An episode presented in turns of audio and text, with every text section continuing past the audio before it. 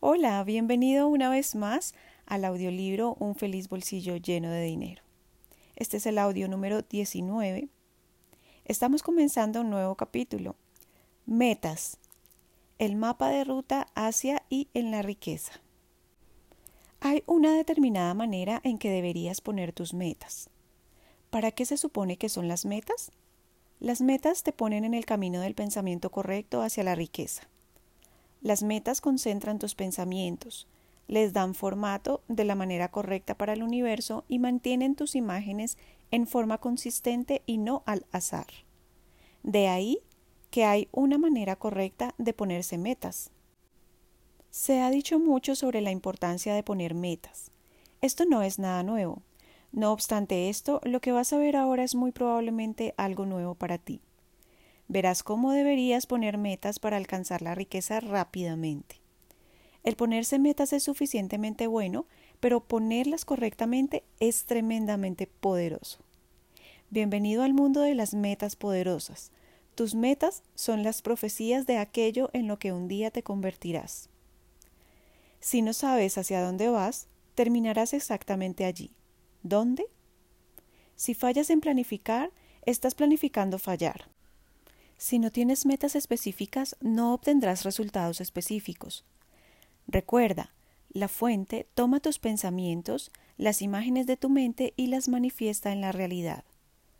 Puedes ver cómo funciona exactamente esto científicamente en el capítulo de física cuántica.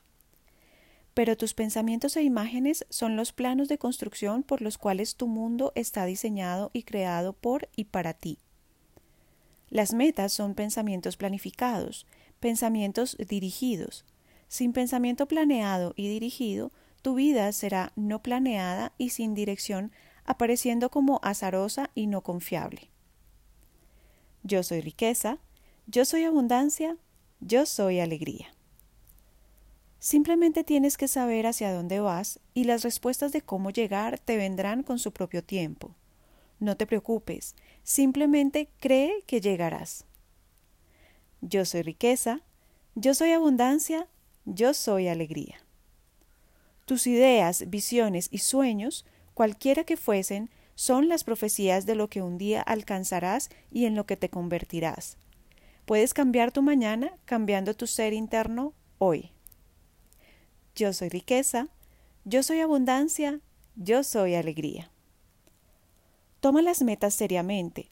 Un estudio de 20 años de duración que involucraba a estudiantes de una de las universidades de un grupo conocido como Ivy League, famosas por su prestigio académico, rastrearon las vidas de toda una camada de graduados.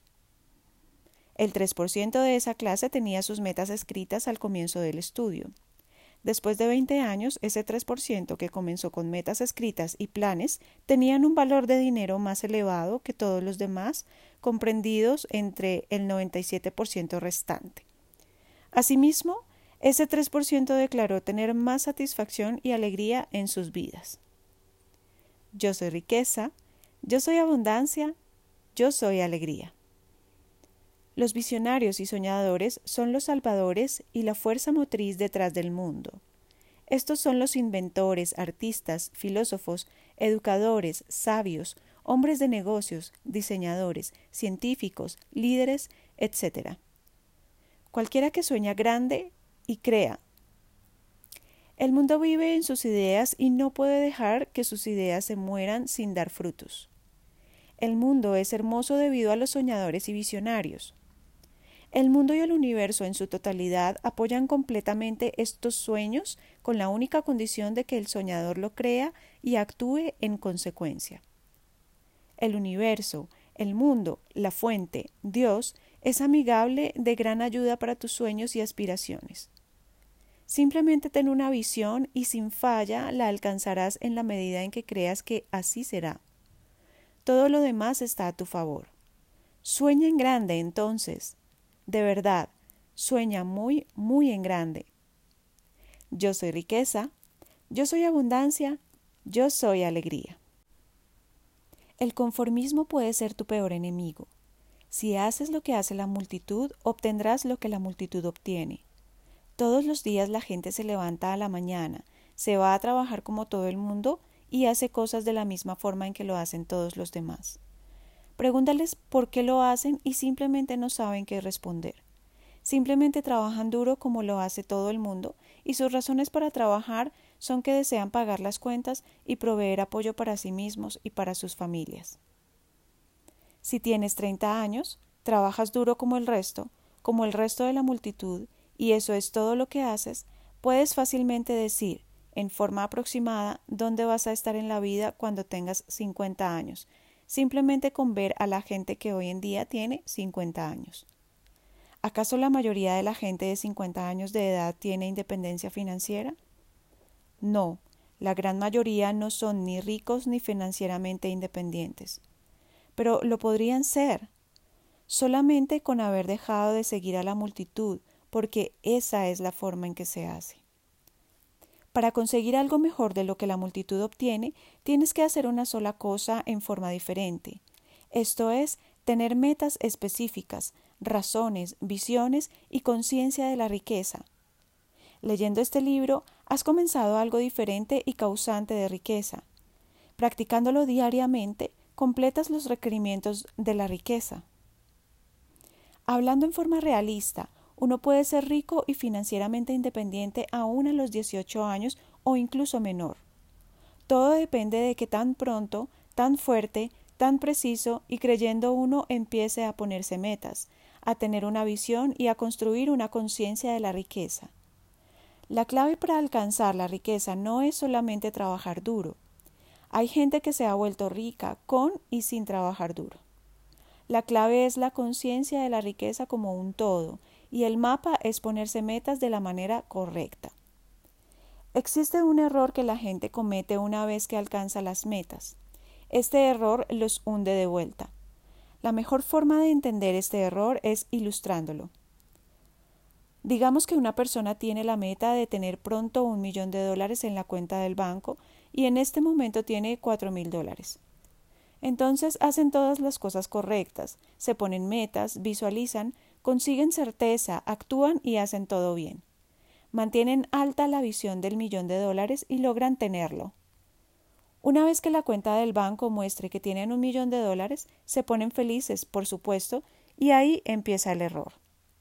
El error es que empiezan a mirar la cuenta del banco tratando de mantener la preciosa y antigua meta, preocupándose cuando llega a un nivel por debajo del nivel de la meta y cosas por el estilo.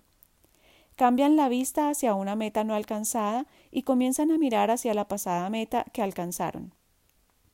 Empiezan a vivir en el pasado, tratando de mantener el pasado.